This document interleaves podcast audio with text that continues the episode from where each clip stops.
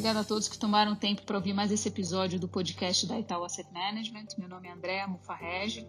Hoje é dia 2 de abril e eu estou aqui com o Daniel Yoshio, que é o Portfolio Specialist da Itaú Asset Management, para conversar sobre os impactos do mercado no pós-coronavírus sobre os fundos de crédito no Brasil.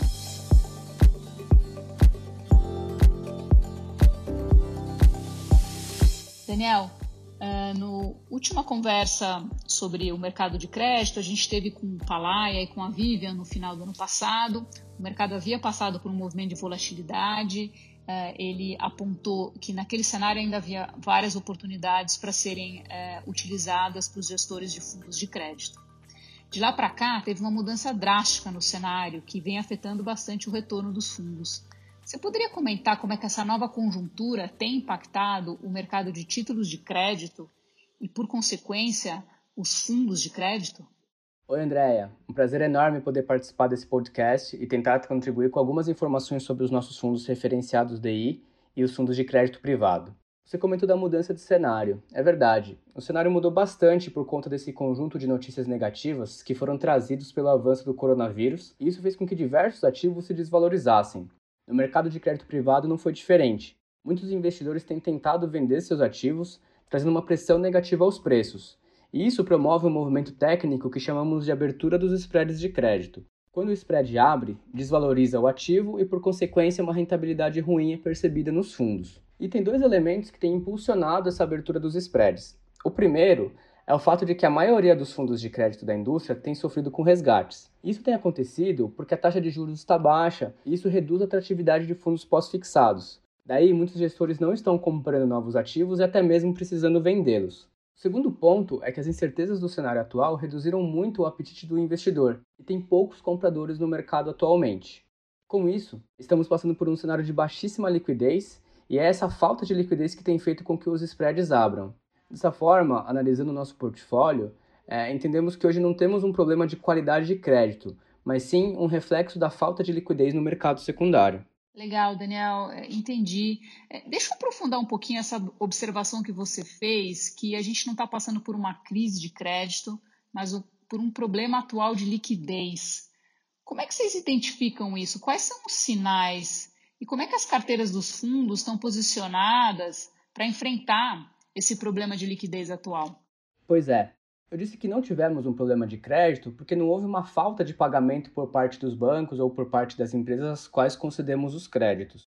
De fato, o efeito do coronavírus na atividade, vista de uma forma mais ampla, ainda é muito difícil de mensurar. É natural que se tenha algum choque com impacto nas empresas e os balanços devem piorar no curtíssimo prazo. E cabe a cada credor, no caso nós aqui como gestores de fundos, estarmos próximos das empresas e entender a dificuldade que cada uma vai enfrentar. Quando olhamos para o nosso portfólio, estamos bem tranquilos com os ativos que temos nas nossas carteiras, por conta do processo diligente de análise de crédito que temos, além dos níveis seguros de caixa nos fundos.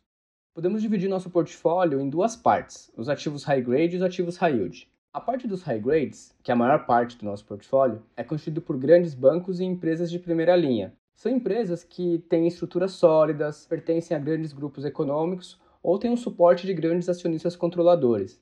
Como passamos há um pouco tempo por uma forte recessão, essas empresas não estão muito endividadas, não estão muito alavancadas, porque fizeram poucos investimentos recentemente. Então, se observarmos, por exemplo, um indicador de investimento contra o PIB, ele está no menor patamar histórico de uma série longa que a gente acompanha aqui. Além disso, com as sucessivas quedas da Selic, as despesas financeiras das empresas, ou seja, os juros que elas têm que pagar por conta das dívidas que elas já têm, estão bastante reduzidas. E se for necessário, essas empresas elas têm um amplo acesso aos bancos e ao mercado de capitais, e tanto bancos públicos quanto os bancos privados vêm provendo forte liquidez dessas empresas nesse momento de estresse. Agora, falando do universo high yield, as operações são mais estruturadas e em todas elas fizemos uma boa constituição de garantias e que podem envolver ativos financeiros ou ativos reais. Além disso, cuidamos de todos os detalhes para garantir a execução dessas garantias, se for necessário, fazendo com que não haja prejuízo aos fundos. Além disso, acho que vale destacar outros elementos presentes na nossa estratégia e que nesse momento fazem toda a diferença para o cliente. A nossa carteira de crédito é bastante curta, então isso garante uma exposição ao crédito de uma forma mais conservadora e mais segura. Isso minimiza em parte os impactos da volatilidade que é causada pelas marcações a mercado, e isso ajuda muito na gestão de liquidez do fundo, uma vez que os créditos vencem de uma forma mais rápida. por fim, vale destacar também a nossa estratégia de atuação junto às empresas. Nós gostamos de sentar com elas e negociar várias das condições, como os juros que vamos cobrar, os prazos, os covenants, as garantias. Isso permite uma precificação mais adequada da dívida. Aos negócios que são gerados dessa forma, damos o nome de private placements, e essa é uma marca registrada da Itaú Asset.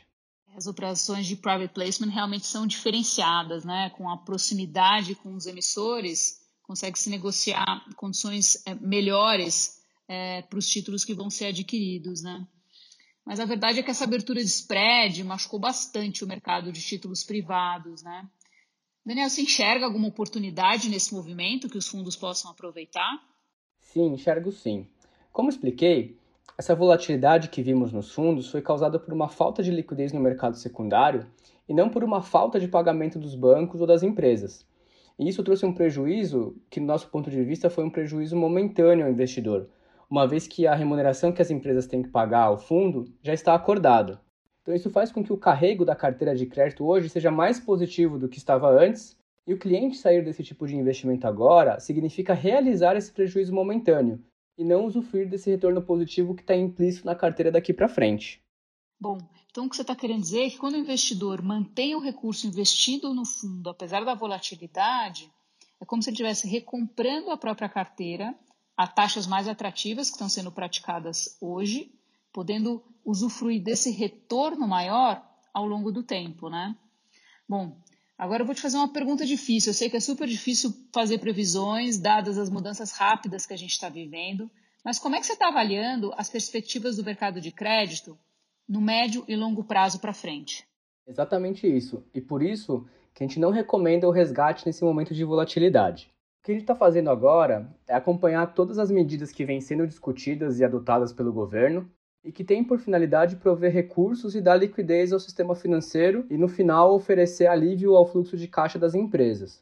De fato, é muito cedo para fazermos um diagnóstico detalhado, mas fato é que algumas empresas vão sofrer mais, outras menos.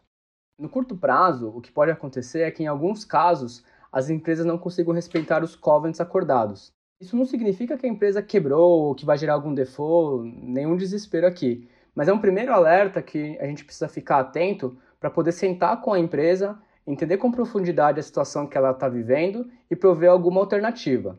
No médio prazo, em um ambiente menos volátil e com mais visibilidade, o desafio continuará sendo identificar empresas que tenham boa saúde financeira e adquirir ativos de boa qualidade. Acho que essa é a expertise que é esperada de um bom gestor de crédito e que já fazemos há muitos anos. É, verdade. Experiência é bastante importante para passar por momentos de crise como a gente está vivendo. Muito obrigada, Daniel, pelo tempo, a todos que nos ouviram, que eu convido a conhecerem os materiais que detalham mais a fundo as atualizações de mercado em cada uma das faces de ativo, inclusive de crédito, assim como o perfil da Itaú Asset no LinkedIn. Muito obrigada e até a próxima.